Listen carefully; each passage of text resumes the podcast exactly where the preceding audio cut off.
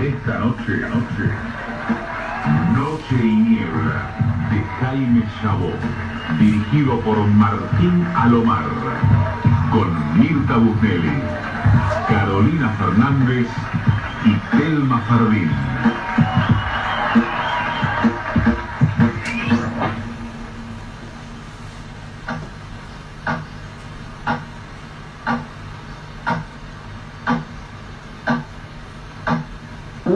Mujer cruza su habitación haciendo surcos. raspando el piso con pasos que cavarían una fosa. Un revoltijo de imágenes habita en su cabeza, Quisiera desterrarlas. pero las tiene ahí, en este momento, desplazándose a millonésimas de segundo en la cavidad craneana, como en un acelerador de partículas. Detiene su andar pesado, pero los pensamientos la avasallan. Mira el teléfono una vez más. 237 veces se ha dado vuelta para mirarlo en las últimas tres horas. Más de un minuto por vez. Ha marcado 35 veces esperando una respuesta. Nadie ha contestado del otro lado de la línea. Quiere hacerlo nuevamente. Toma el aparato, lo intenta. Nada. Hoy es Nochebuena.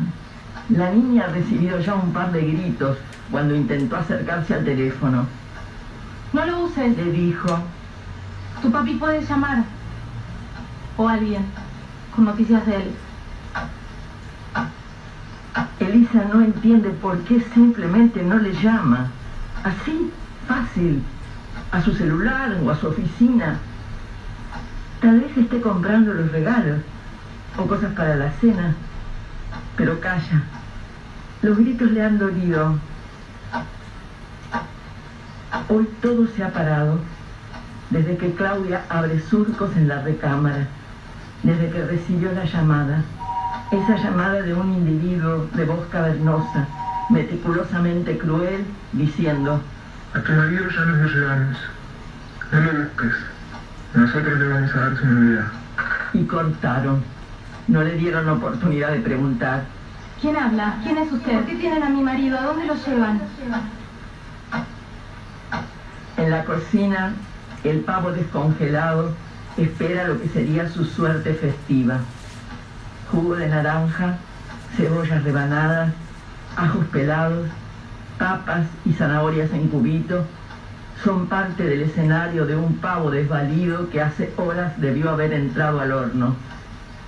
Elisa no entiende o busca entender por qué la madre llora, por qué la madre se encierra. Claudia llama al socio de su marido, llama a la policía y llama a su padre. En la policía le han dicho que tiene que esperar 72 horas para que lo consideren persona desaparecida. ¿No entienden que se lo llevaron? ¿Que lo levantaron? ¿Que me lo van a matar? No sabe tampoco qué hacer con la niña, con esa niña casi puber, que la mira espantada, aunque intenta no llorar. La niña tiene 12 años, es brillante y despierta, pero hoy no atina qué sentir. Las medias palabras que saca de las conversaciones de su madre, encerrada en la recámara de los papás, la inquietan. Se lo llevaron. Desaparecido. Me lo van a matar. Claudia le ha pedido a su padre que pase por la nieta. Necesita pensar.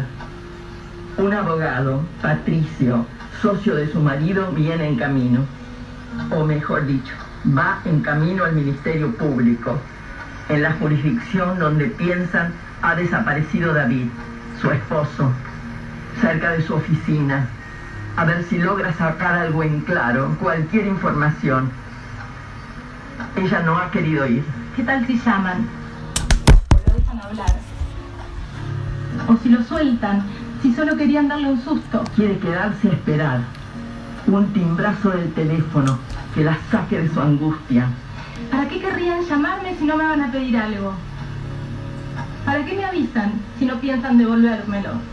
Mientras espera al abuelo, pide a Elisa que inyecte el pavo con jugo de naranja, Hay que prepararse para la cena, los villancicos y los regalos, esas cosas. Elisa observa segura de que esta será una Nochebuena que jamás ha vivido y que jamás olvidará. Había ensayado los villancicos que no tocará al piano.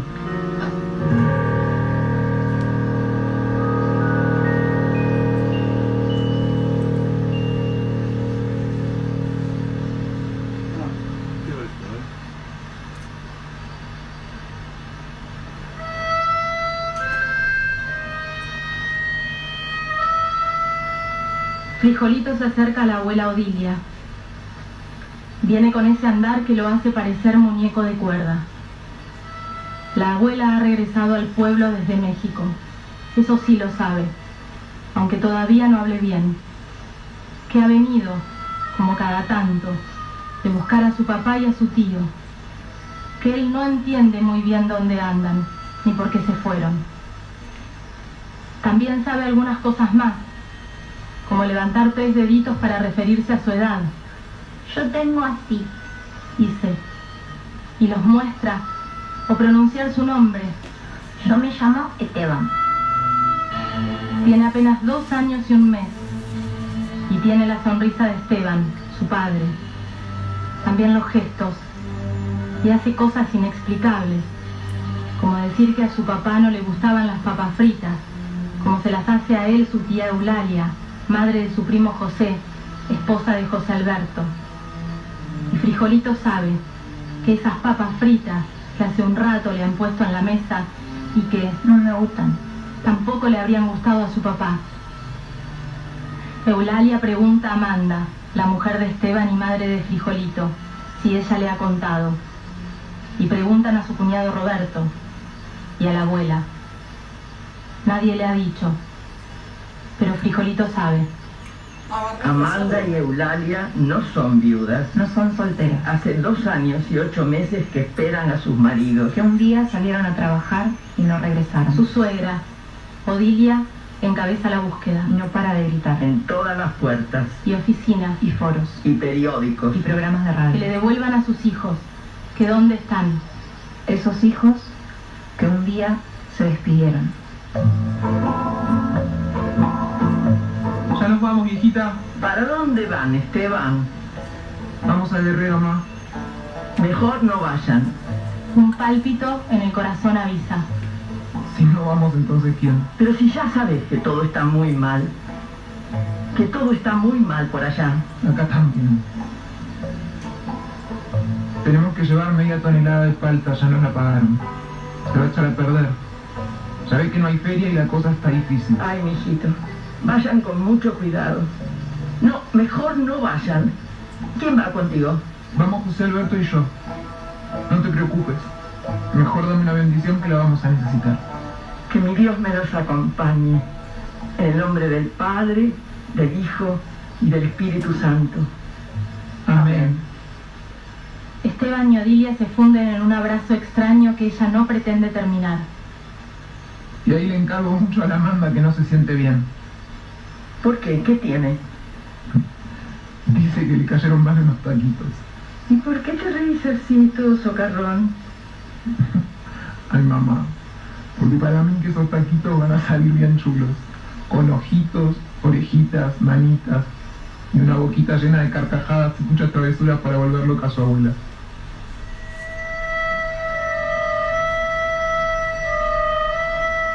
Y aquí está la abuela Odilia, tres años y once meses después, con Frijolito frente a ella. El sabio Frijolito, que sabe cómo le gustaban las papas a su papá al que nunca ha visto en su breve vida. Se encamina a la abuela con ese andar de muñequito de cuerda y le enseña todos los dedos extendidos de sus manitas.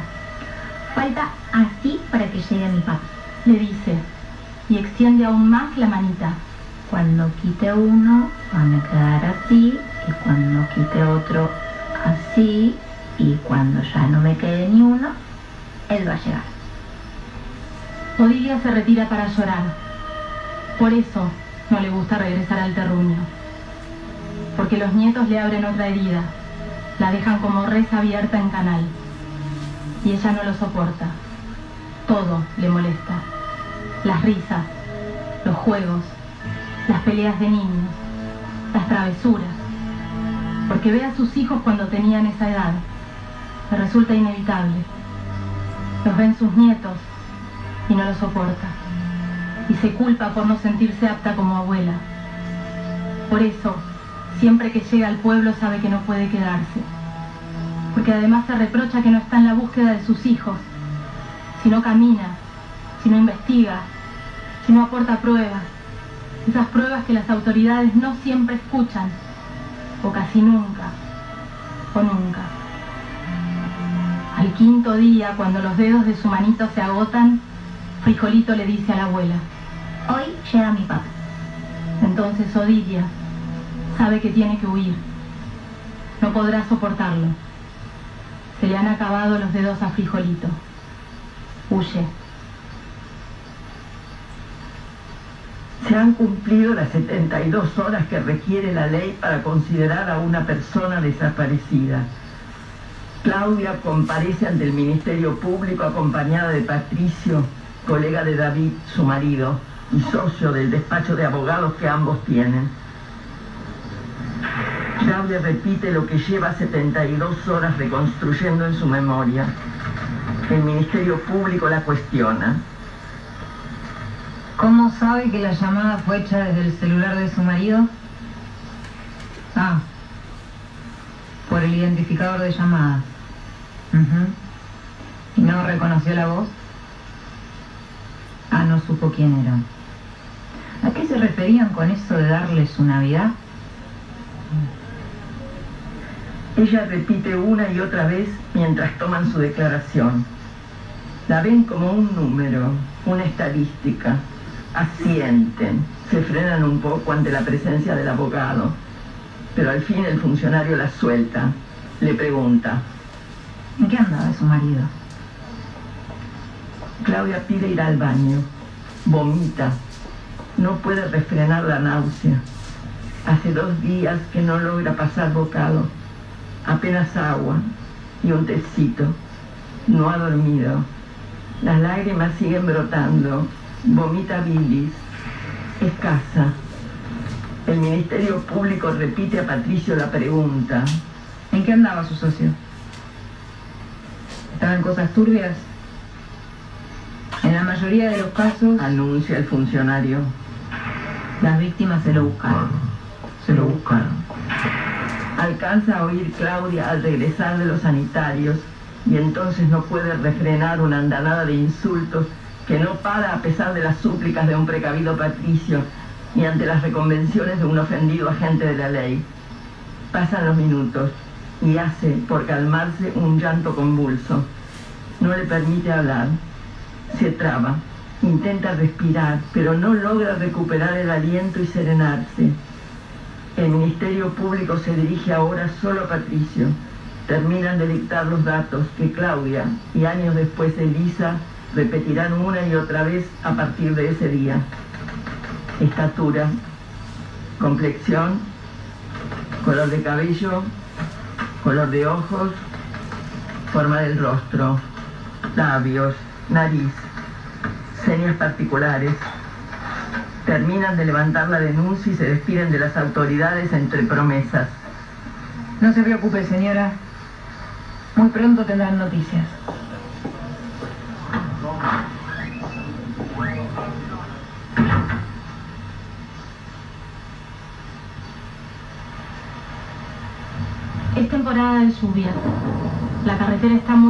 Esas horas de la madrugada. De vez en cuando, los faros de un tráiler aparecen en el horizonte y pasan a su lado moviendo la camioneta. Los llamaron, que fueran, que había nuevos indicios después de meses de silencio, luego de que Odilia y Roberto, madre e hijo, han denunciado públicamente al propio Procurador de Justicia del Estado. Hay nuevos indicios. Les dijeron y pidieron comparecieran, que ahora sí se estaban dando pasos firmes, que no podían dar explicaciones telefónicas. Odilia tiene ahora cerca de 70 Roberto rebasa los 30. Hace ya cuatro años y cinco meses que desaparecieron a José Alberto y a Esteban, hijos de Odilia, hermanos de Roberto, cuando hacían negocios fuera del Estado llevando paltas de la huerta familiar. El día en que desaparecen, Odilia no puede dormir. A 300 kilómetros de distancia, un grito, o 43, la han despertado. Le repito, Les ha dicho un policía ministerial. sus hijos estuvieron en el momento y el lugar equivocados. ¿A qué se refiere? Pregunta Odilia. El día previo, en el poblado al que llegaron José Alberto y Esteban a descansar, antes de emprender el regreso a casa, dos jefes rivales del crimen organizado que se disputaban la plaza chocaron mortalmente. Uno envió al otro la cabeza de su compadre en una hielera. Y en respuesta, el otro le mandó matar a esposa e hijas. La plaza estaba caliente y sus hijos llegaron en el momento equivocado al lugar equivocado.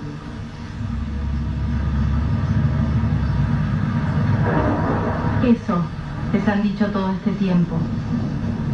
Ahora van en la camioneta pickup modelo 2003 rumbo a la capital del estado.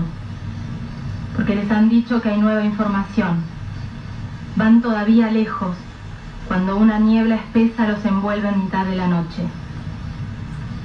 En esa carretera, en la que pocos carros se alcanzan a ver, de pronto un tráiler. Lleguen temprano, temprano. Les pidieron. Por eso salieron de madrugada superando sus miedos. Más miedo le tengo a estar viva. Le dice Odilia a Roberto cuando éste la quiere disuadir. Y así, bajando de la sierra, se topan con ese banco de niebla que parece recordarles el limbo en el que están desde hace más de cuatro años.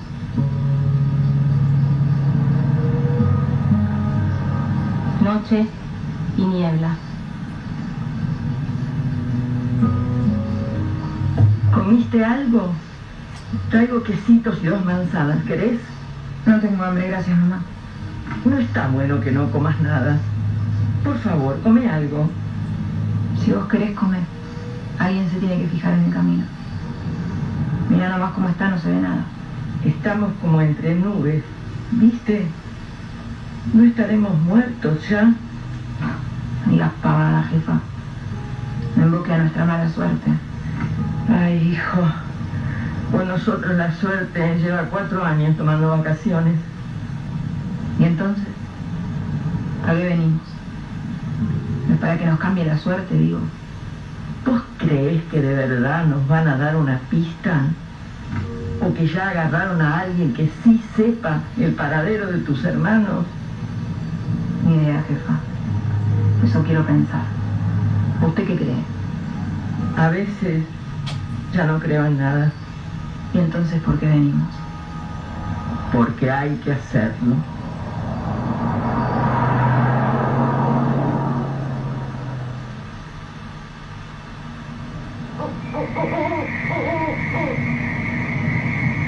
El calor humedece la mano si uno la saca por la ventanilla. Se podrían cortar esos trozos de nubes suspendidas con un machete. Las aves nocturnas, las ranas y los grillos rompen el silencio. Porque ahora Roberto ha callado y Odilia no tiene ganas de hablar. La procesión va por dentro. Entroncan con la autopista y se disipa la niebla justo cuando se encuentran con un retén. Es el ejército. Les marcan el alto. Roberto se pone pálido. Baja el cristal de la camioneta. ¿A dónde se dirigen? La que responde es Odilia. Ay, muchacho, me siento mal. Y me llevan al centro de salud, a la capital, a Chilpancingo. Allá en el rancho no hay ni cómo. Dice Odilia. El soldado mira a la vieja y cree en su palabra. O eso piensan. Voltea a ver a Roberto como pidiendo una explicación. Y este asiente con la mirada. El soldado deja el paso franco y pueden continuar. Por el espejo retrovisor, Roberto ve clarito que el soldado apunta la patente de la camioneta y parece tomar una radio o un teléfono. La niebla ha quedado atrás y ahora una tenue luz que viene del oriente a sus espaldas les anuncia que ya están más cerca. Amanece. Roberto intenta tomar la mano de Odilia, pero ella la retira rápidamente.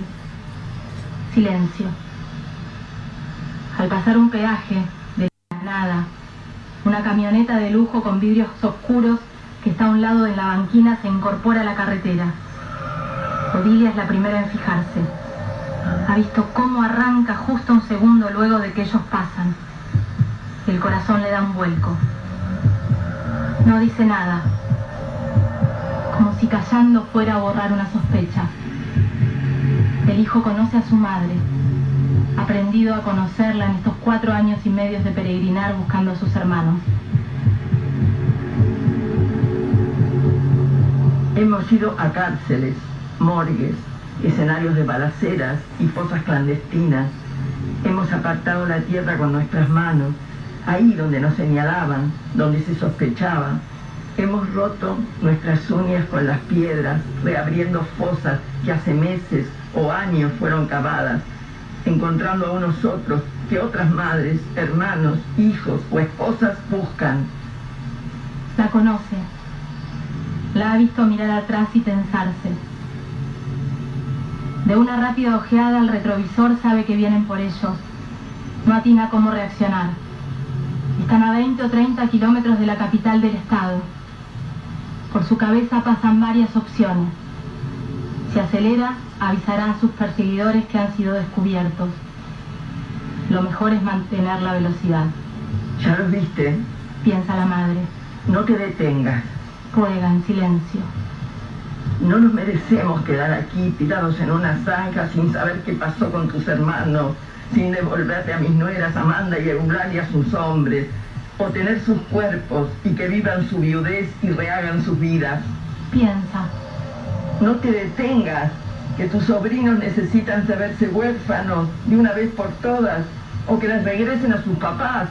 Mi madre guarda silencio, pero yo sé que reza y le pide a su Dios nos cuide.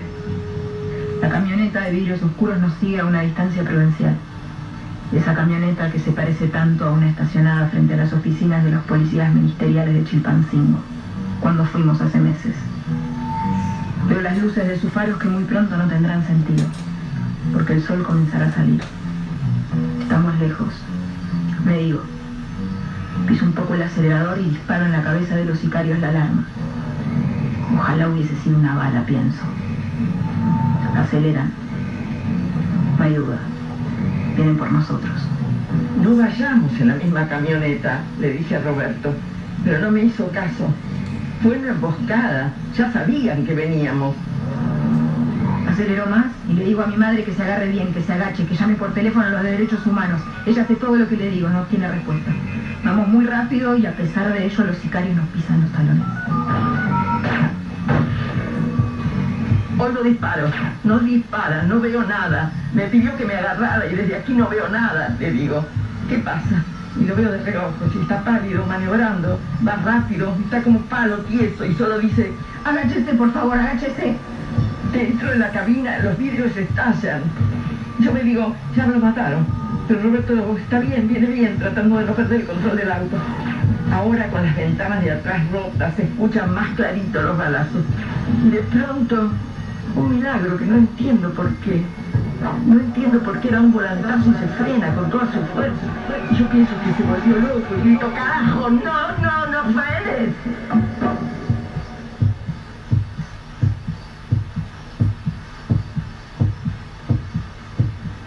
Han seguido de largo los sicarios. Hemos frenado detrás de un convoy del ejército, estacionado en una curva por una avería en una tanqueta. Los soldados saltan de los vehículos sorprendidos, con sus rifles de asalto apuntándonos, listos a disparar. Baja mi madre y les grita que nos querían matar, que gracias a Dios ellos los soldados estaban ahí. Los soldados bajan sus armas, con esas caras de niños crueles que de pronto adquieren una inocencia lúcida. Ellos no saben nada. Nadie les ha avisado. La casualidad los puso ahí. Nos atienden. Yo me he orinado en los pantalones. Roberto nos ha salvado con su frenada. Nos ha salvado. Abrazo al hijo que me queda y lloro porque me lo pudieron haber matado. Y hace cuánto que no le digo que lo quiero. Los sicarios en esa camioneta que Roberto ha reconocido han evitado el enfrentamiento con los soldados. No habrán querido exponerse a una confusión, porque aunque sean de los mismos o a veces sirvan a los mismos, no estaban avisados. Los soldados se niegan a escoltarnos a Chilpancingo. Así que nos volvemos a casa, por otro camino. Te amo, hijo. Te amo, madre. Bendito seas Dios por darme a este hijo. Y los ojos de Roberto brillan en este amanecer en el que le hemos ganado por esta vez a la noche y a la niebla.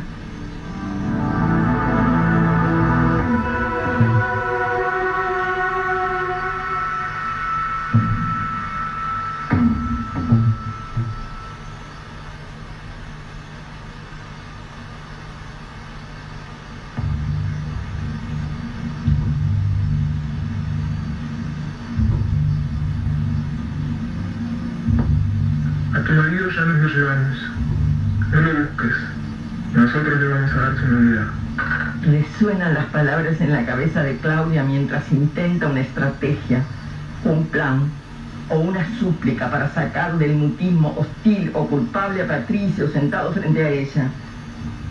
La nena duerme. Han sido sus peores fiestas navideñas. La pequeña Elisa, que de grande quiere ser abogada o científica o periodista, no entiende quién se llevó a su papá. La violencia del acto la comprende, pero no el por qué.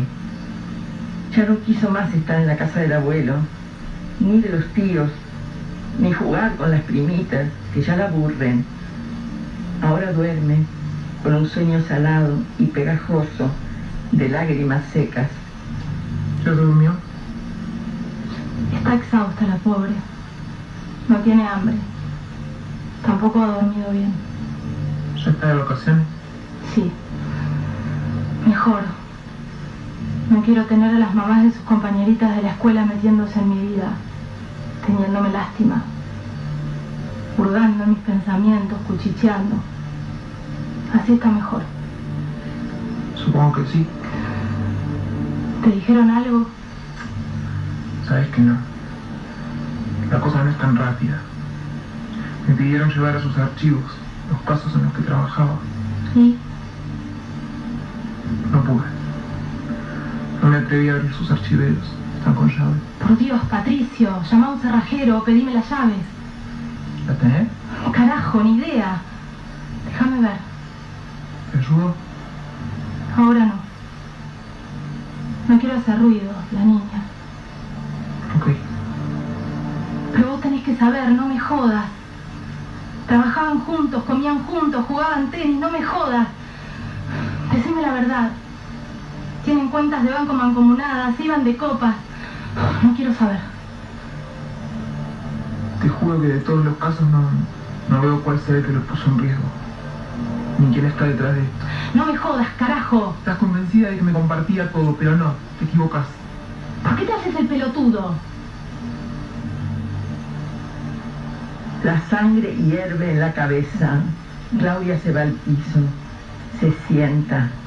No quiere despertar a la nena, pero ha gritado. Quisiera volverlo a hacer, pero las cuerdas vocales no le responden. Sollozo 728. Ya son cuatro días sin el amor de su vida, el padre de su hija, su compañero. No te la agarres conmigo, ¿querés? ¿Crees que no estoy asustado? Largo silencio. Perdóname. David no me decía todo. O ya no, de un tiempo para acá. Y no me preguntes, no sé la razón. ¿En qué andaba? Decime, por piedad. Necesito saber, entender. Te quiero proteger, entendeme, por favor. No quiero que me protejas. Quiero la verdad. Eso es una cosa relativa. ¿Qué? La verdad. Depende de quién la diga y siempre es sospechosa. ¿No ves que lo van a querer ensuciar? ¿Quién? Decímelo. me cago en la mierda. Pueden ser muchas personas. Estaba defendiendo una asociación de comuneros de Hidalgo. Hace dos semanas mataron al líder de la asociación. ¿Y por qué no me dijo eso? Y hace un mes desaparecieron a un periodista de Veracruz, amigo nuestro que estaba en el caso. ¿Es por eso? ¿Te contaba muchas cosas? Ahora vos decime, Claudia. No, no. No, él no traía trabajo a la casa. No le gustaba hablar de sus casos. A veces estudiaba acá expedientes, pero no, no me comentaba. Nada. Nada de nada. ¿Segura? Claudia guarda silencio. Patricio no insiste. Toma su abrigo y se levanta. Le da un rápido beso en la frente. Es mejor que no te metas. Mientras menos sepas, mejor. No sabemos en qué andaba David. No me puedes pedir eso. No tenés derecho a pedirme eso. Patricio le sonríe y sale. En la avenida una incipiente niebla se forma. Ella cierra la puerta de la calle y mete la mano en el bolsillo de la bata. Las llaves siguen ahí. El juego de llaves de la oficina que David siempre guardaba en su estudio de la casa, donde preparaba los casos, las demandas, las denuncias. Tengo miedo. Dijo David hace seis días. Las cosas están complicadas. Fue lo único que añadió cuando ella lo enfrentó con la mirada, pero no dijo más, y ella no insistió. Así eran las cosas, todo lo compartían, pero el trabajo no. De pronto Elisa, desde la recámara rosada y llena de muñecas, aúlla. Un grito o 43 la han despertado. Suda frío, tiembla, llora. Claudia ha entrado con el alma en vilo y mil escorpiones comiéndole el corazón. Soñé que me llevaban lejos tuyo, lejos de papá y que no lo volví a ver. No, no, mi amor, eso no va a pasar. Prométeme, prométeme que si pasa, me van a buscar, me vas a buscar, hasta que me encuentren y me traigan de vuelta. Te lo juro, mi amor. Voy a dar vuelta al mundo.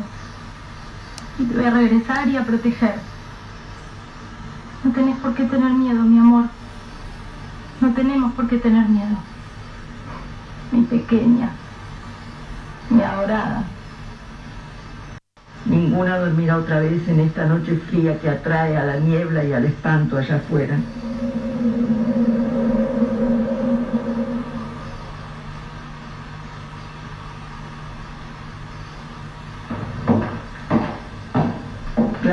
Cruza su habitación haciendo surcos, raspando el piso con pasos que cavarían una fosa. Es el sexto día en que David ha estado ausente y ella simulando ante Lisa con la desesperación va hasta el closet, corre la puerta de maderas finas y ve los trajes de vestir. Mira aguijones de escorpión vuelven a ella clavándose en el pecho. Mira los trajes, los que lo hacían ver tan guapo. Muerde con rabia sus labios. Lo hacen, lo hacen, Se dice mientras se da golpecitos en la cabeza. lo hacen. Cajo. Saca el traje negro con rayitas azules. Va hasta el espejo. Lo superpone a su propia ropa. Se mira un momento largo. Una breve sonrisa abre el camino para que en su garganta anide una tonada. Una tonada que poco a poco se torna una melodía reconocible. Un vals el que bailaron cuando se conocieron en los 15 años de la sobrina de David. Se separa del traje, ahora baila con él, con su compañero ausente, que le falta, que quisiera abrazar.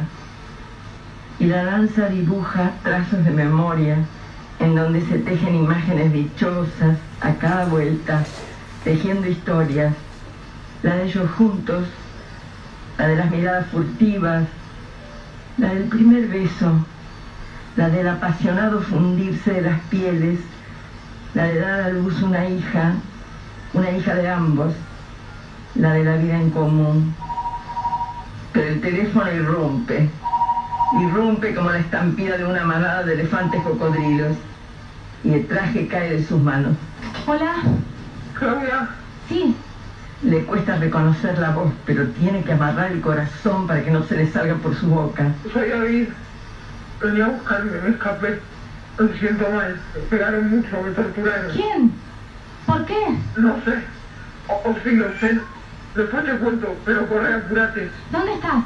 Escapé. Decime dónde estás, por Dios. En un ministerio público, no, sé en qué estado, no es en la Ciudad de México. ¿Pero dónde estás? Me tenían en una casa de seguridad, me escapé. Me siento muy mal, venía a buscarme. En calzones, todo mojado. Tráeme ropa, por favor, venía a buscarme. Pásame con alguien. Pásame con alguien para que me dé la dirección. Ya voy para allá, mi amor. Tranquilo. Estás a salvo. Gracias a Dios. No te vayas a mover de ahí, por favor, David.